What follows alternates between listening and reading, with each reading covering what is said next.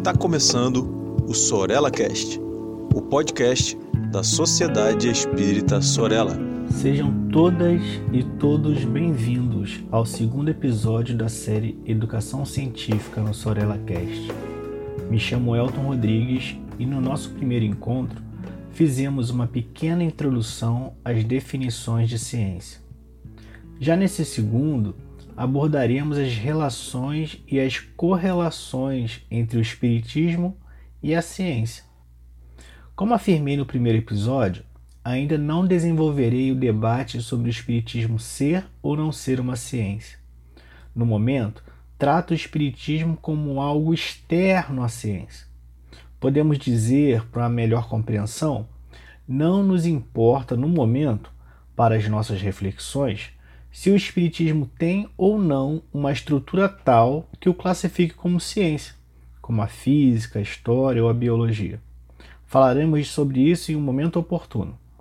O que podemos adiantar é que o Espiritismo não deve ser considerado como um objeto monolítico, isso é, há uma imensa variedade de verificações, estudos, pesquisas que podem ser realizadas dentro do Espiritismo e esses diferentes prismas, olhares, perpassam por inúmeras áreas do conhecimento. A título de exemplo, pensemos no planeta Terra. A astronomia estuda o seu movimento, sua órbita, as interações com outros corpos celestes, como a Lua, o Sol, os outros planetas, e também com os pequenos corpos, como os asteroides.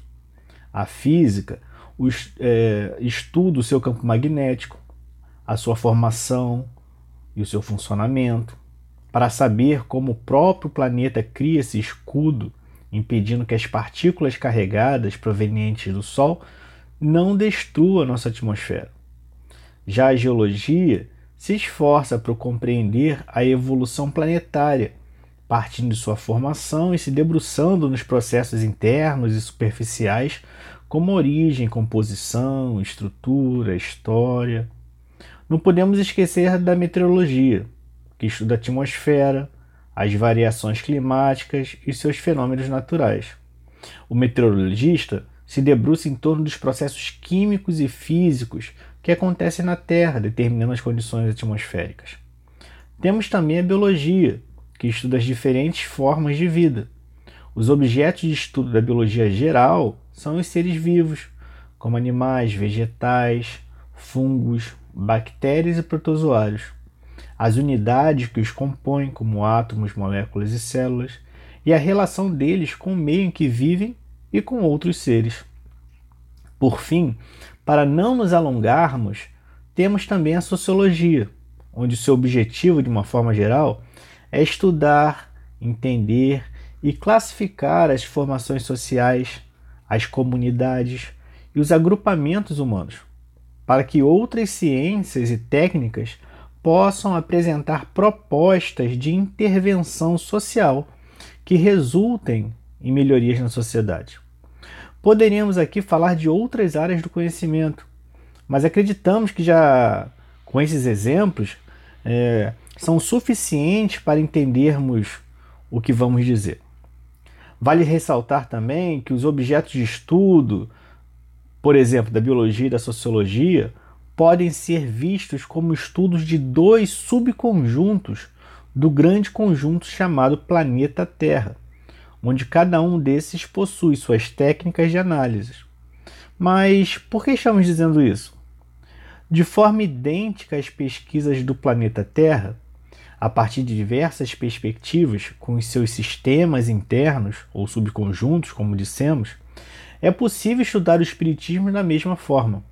Sim, vejam. No Espiritismo, podemos estudar os grandes temas, como, por exemplo, mediunidade. E esses estudos podem ser feitos a partir de diversos ângulos. O que é o fenômeno mediúnico? Existem possíveis classificações dentro do que chamamos de mediunidade? O que é necessário para que haja transe mediúnico? Existe alguma resposta ou interação fisiológica, físico-químico, no momento do trânsito? Ocorrem modificações físicas no ambiente no momento do trânsito? há alguma relação entre transe mediúnico e a iluminação do ambiente? Se sim ou não, por quê? Qual a implicação da mediunidade nos aspectos históricos da sociedade? A mediunidade tem alguma influência nos aspectos culturais das comunidades?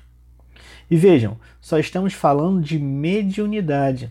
E mesmo assim não esgotamos todas as possibilidades de relações e correlações entre uma área de estudo do espiritismo e áreas diversas encontradas nas ciências. Dessa forma, em um exercício de imaginação, tentem vislumbrar a quantidade de assuntos que poderão ser tratados em uma permuta entre o conhecimento espírita e a sapiência adquirida com as ciências. Bom, para que haja ganho real nessas aproximações, os espíritas devem se esforçar para que o dogmatismo não turve a possibilidade de avanço de uma compreensão mais ampla das leis que regem a todos. O espírita que diz: Ah, é assim porque está escrito em um livro de Kardec, perde a chance de aprofundar seu conhecimento sobre determinado tema e de ter realmente uma fé verdadeiramente raciocinada, visto que essa estará baseada na razão e não no dogmatismo.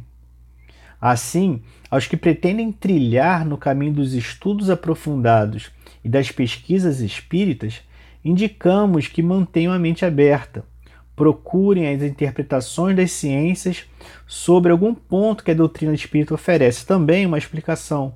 Compare, questione. Ah, mas a ciência é materialista. Ah, mas não posso questionar Kardec. Ora, se você não questiona e só aceita as informações que chegam, existe uma grande chance de você ser enganado ou enganada. Porque, mesmo para que você diga que a informação é lógica, que faz sentido, você precisa analisar a informação com outras informações, com algum contexto mais amplo, mais amplo, e também deve se perguntar, né? OK, isso faz sentido para mim, mas por que faz sentido? Em que estou me baseando para dizer sim? Isso faz sentido. E a ciência ser materialista, em princípio, não é um mal absoluto. Imaginem o que seria do mundo de nós se não tivéssemos os avanços gerados pela ciência. Então, o espírita tem muito que aprender fora do contexto espírita. Chega a beirar a vaidade, achar que todo o conhecimento, toda a verdade estão contidos no espiritismo. Diante de tudo isso que falamos, podemos perguntar: ok, o que fazer então? A resposta que nós indicamos, que, que enxergamos como plausível é estudar, questionar e avançar. A educação científica começa, meus amigos e minhas amigas, por uma alfabetização científica. O esforço é grande e pode cansar, mas a cada barreira que conseguimos superar gera uma grande alegria em nós e um novo impulso que visa também a superação de novos desafios. Então, vamos começar? um grande abraço e tchau, tchau. Siga a Sociedade Espírita Sorella em nossas redes sociais: Facebook, Instagram Inscreva-se em nosso canal no YouTube e fique por dentro da nossa programação.